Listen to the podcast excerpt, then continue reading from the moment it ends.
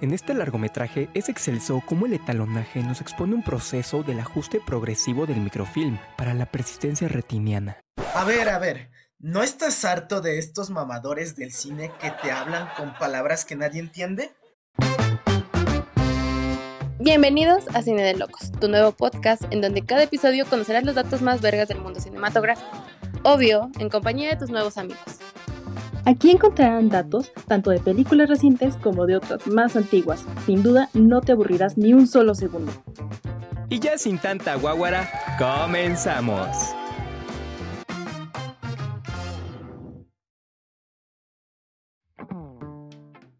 Hola y bienvenidos a la cuarta emisión de su podcast favorito, Cine de Locos.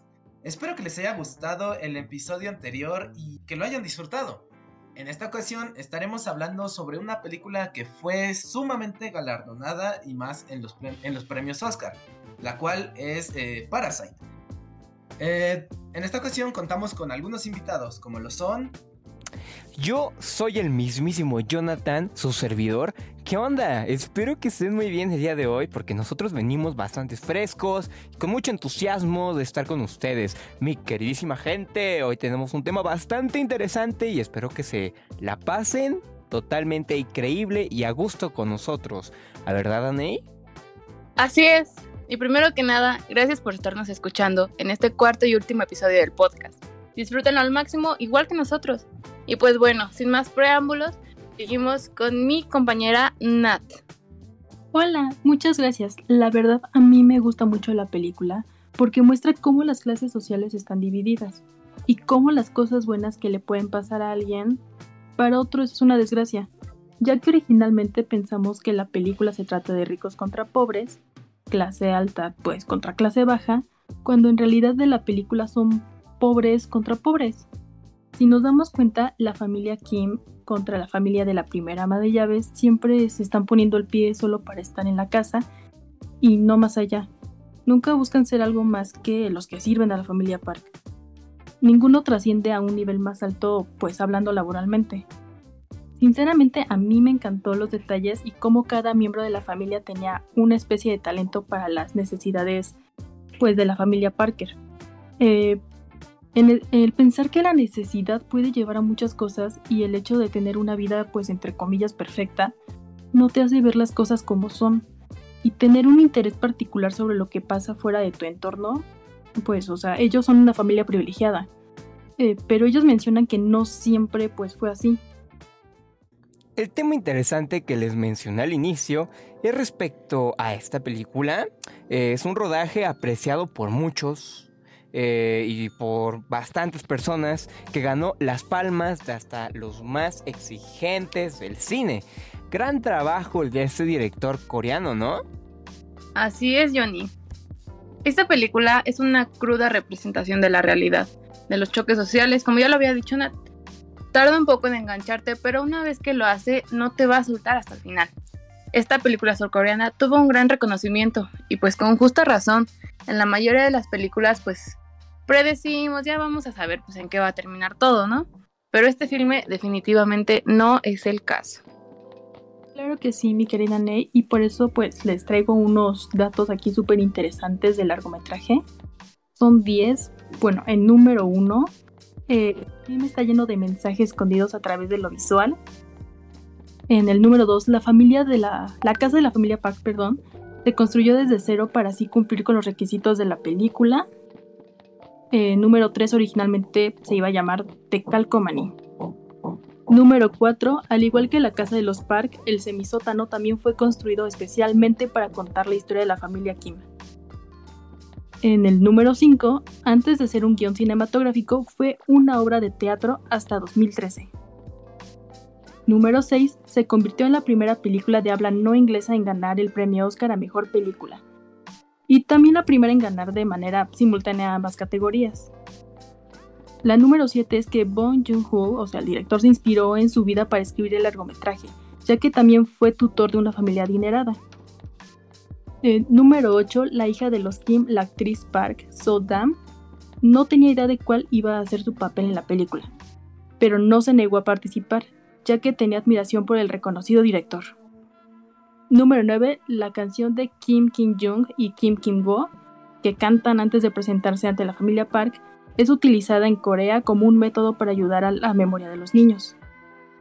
Y número 10, Kim Kim-gu, según el salario mínimo de Corea, tardaría aproximadamente 539 años en comprar la casa de la familia Park. Wow, eso es demasiado tiempo. Y pues bueno, sabemos que el cine asiático no es para todo el mundo, eso está muy claro, pero quienes sepan apreciarlos descubrirán un universo artístico repleto de buenas películas.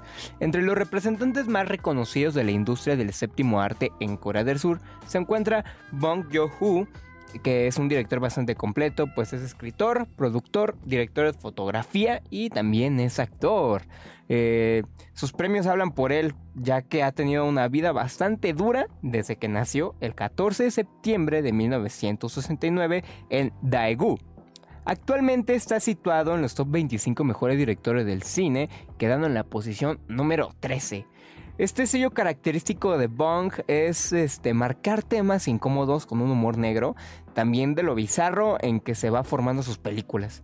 Dentro de las mejores creaciones de este director está The Host, que durante años fue la película surcoreana más taquillera de todos los tiempos. Y Okja, que trata de una pequeña niña que cuida de un cerdo gigante por 10 años.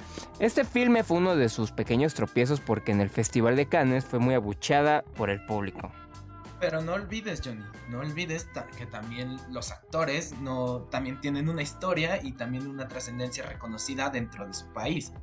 Eh, por ejemplo, los actores de Parasite, eh, todos los conocemos, los conocemos, perdóname, eh, internacionalmente por la, por la misma película, por la misma obra fílmica de Parasite. Pero también cuentan con otras interpretaciones dentro de su país en cuanto a comedia, que es lo que más se utiliza en Surcorea, o también obras dramáticas o, de o románticas. Por ejemplo, eh, Choi Wo-shik, el hijo dentro de la película, el primero en introducirse a la familia rica, eh, su primera participación fue en una película llamada The Duo, que era una película de acción. Eh, Who's Who, que es una película romántica. Eh, The Package, que es una película romántica también.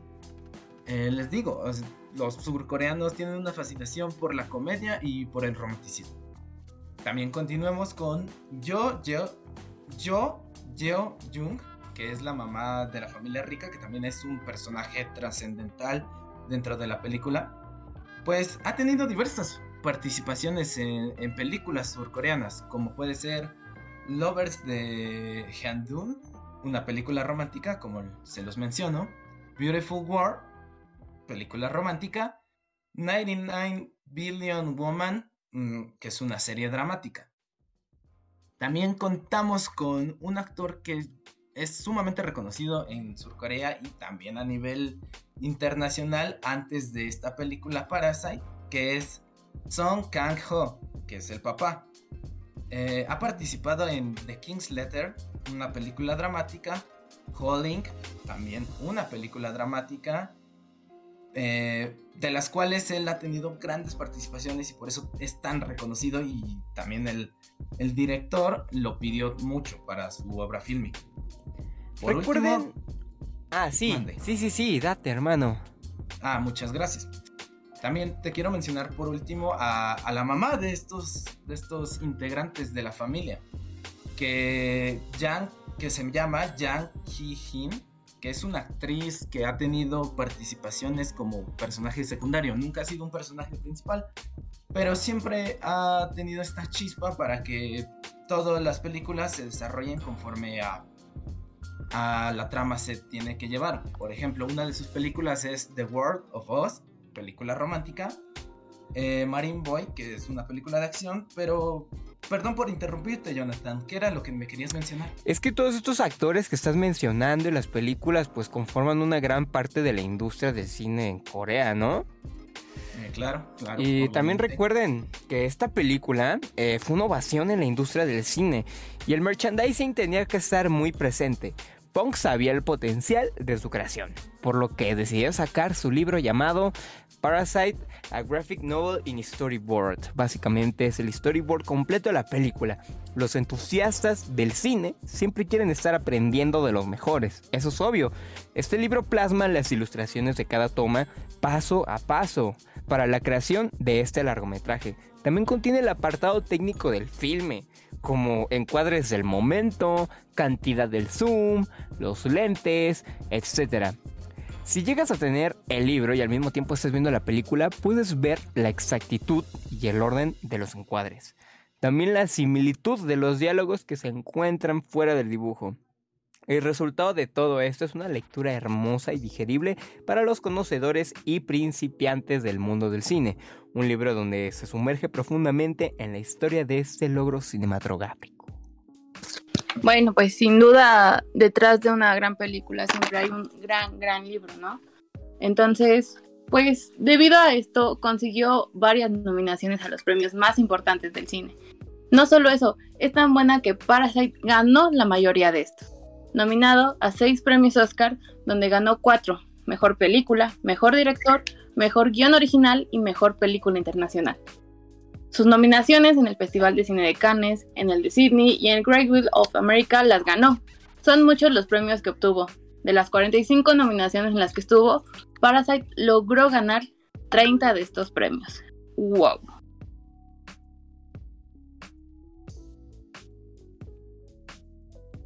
A primera vista, y si no eres muy detallista, hay muchas cosas que hacen ver la diferencia entre la familia Kim y Parker. Eh, empezando por el uso de las escaleras, mostrando así la diferencia entre clases sociales y cómo los ricos están arriba y los pobres pues, están por debajo. Cuando el señor Parker dice que no le gusta que se pasen de la raya, pues casi hay una línea invisible dividiendo los miembros de la familia con los trabajadores. Bon Joon-ho utilizó como material cinematográfico la lluvia, mostrando cómo todo lo bueno de pues le pasa a la gente de arriba y cómo va pues lo que está cayendo va arrastrando toda la porquería hacia abajo y le cae a la gente pues que está por debajo de ellos por así decirlo. Cuando la señora Park se alegra de la, lluvia ya que a su vecindario jardín les favorece que por otro lado la familia Kim pues perdió todo. O sea, y esto es algo que nos deja una interpretación muy destacable por parte de los actores. ¿No crees eso, Natalia? Sí, sí, sí, o sea, totalmente. Bueno, ya que nos demuestra también dentro de estas actuaciones la frustración de las personas al no tener nada y también nos pasa esta faceta maquiavélica, mm, la cual eh, hace que hagan muchas cosas horribles para lograr todas sus intenciones.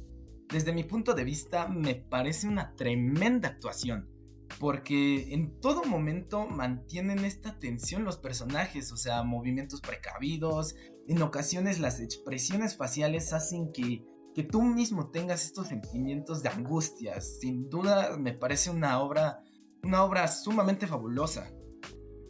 Pero también la banda sonora es totalmente increíble, o sea, se sitúa de una forma extraordinaria en cada situación del filme.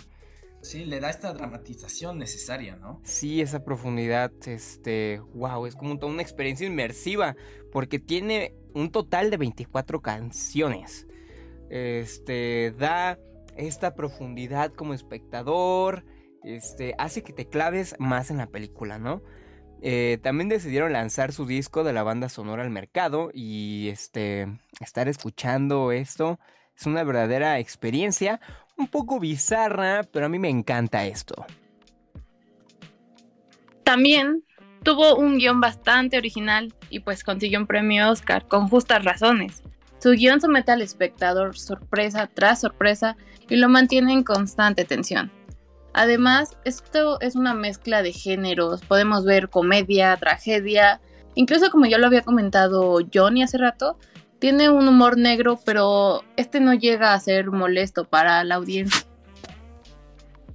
Claro que sí, Ane. O sea, también la idea de que la casa fuera un personaje más y que fuera esencial para que la película tuviera como su propia esencia me encantó. O sea, porque aparte de que toda la historia se da dentro de la casa, la, pues, la estructura de la misma nos ayuda a entender más a fondo cómo nos pueden llegar a servir las clases sociales. Claramente sin dejar atrás la, el semisótano, que fue igual como otro personaje secundario y que toma en cuenta sobre cómo mucha gente pues vive así en Corea, ¿no? Eh, pero bueno, o sea, me informan que se nos ha terminado el tiempo. Eh, muchas gracias por escucharnos y aprender un, poco más sobre nuestras películas favoritas. Más adelante tendremos un gran, una gran variedad de temas. Así que no olviden seguirnos en todas nuestras redes sociales. Y bueno, si les gustó este episodio seguramente les gustarán los anteriores. Así que vayan a escucharnos también. Yo soy Natalia y nos vemos la próxima. Bye. Pero bueno, eh, como dijo Natalia, ya nos, sacaron del set porque ya vamos en, ya tiene que terminar esta sección del podcast. Bueno, esperemos volvernos a encontrarnos en una siguiente temporada. Yo soy Andrés y por mi parte ha sido todo. Esperamos que les haya gustado demasiado estos capítulos y que nos sigan acompañando a través de, esta experiencia auditiva la cual nosotros les damos. Por todo, por mi parte, eso es todo. También esperamos que lo hayan disfrutado tanto como nosotros. Es una gran película sin duda, y si ustedes no la han visto, pues corran a hacerlo, porque estamos seguros que les va a encantar como a nosotros. Gracias por escucharnos, cuídense mucho, yo soy Anay y les mando las mejores vibras, no olviden seguirnos en todas las cuentas de Cine de Locos. Espero que hayan aprendido muchísimo de todo lo que mencionamos de esta película para que se lo digan a sus amigos. Yo soy Jonathan o Johnny Strato en mis redes sociales, Facebook, Instagram, TikTok y Twitter. Por supuesto que no podernos irnos eh, sin estarle agradeciendo a uno de los elementos más importantes de este episodio, nuestro productor Axel. Muchas gracias por tu valioso tiempo, hermano, y por ser algo payaso y exigente con nosotros, ¿no? Pero se entiende al final. Eh, sin más que agregar, gracias y nos vemos hasta la próxima.